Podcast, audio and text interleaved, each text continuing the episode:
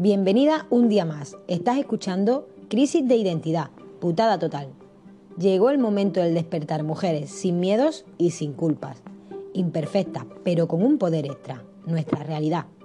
Cada semana te acompañaré con muchas de ellas para hablar de nuestras experiencias y compartir conocimientos y herramientas sobre ciclicidad, mindfulness, astrología y mucho más para crecer juntas. Os esperamos. Ahora sí, comienza el capítulo de hoy. Por cierto, yo soy María.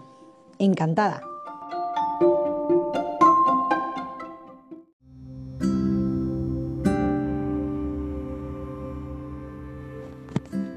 Estado mental, bloqueo parcial. Todas las experiencias son elegidas desde nuestro yo subconsciente. Solo nosotros podemos controlar nuestra mente haciéndonos responsables de nuestras propias vidas.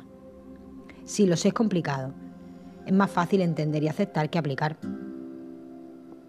Os cuento. Noches en vela sin dormir, niños en casa, libros volando, mamá llorando, negocio cerrado y mi yo bloqueado. ¿Te suena?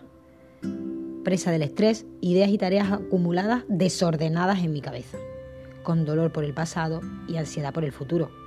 Así me vi. Por ello decidí ponerme a prueba, sin pensar en lo que se me venía encima, viviendo el momento presente, el instante, y trabajando el poder controlar mi mente. Ahora te voy a decir cómo empecé y espero que pueda ayudarte. Transformé cada por qué en para qué. Y los tengo que hacer por los quiero hacer, ya que un día con muchos tengo es agotador. Así que la palabra quiero te hará pensar en libertad, en disfrute y oportunidad. Aprende a decir que no, sin sentimiento de culpa, ni un poquito. Comprueba quién te acompaña para estar y quién para sacar o sanar. Cada persona siente y necesita diferente. Cada cual tiene su visión del mundo y todas están bien, así que crea la tuya. Deja de dar y ábrete a recibir. Cuando somos mamá, muchas veces caemos en esto. Parece que nos molesta recibir.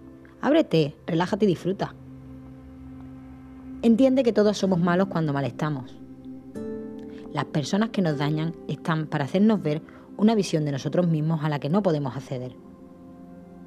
No tengas miedo de tus miedos, no están para asustarte, están para hacerte ver que algo merece la pena.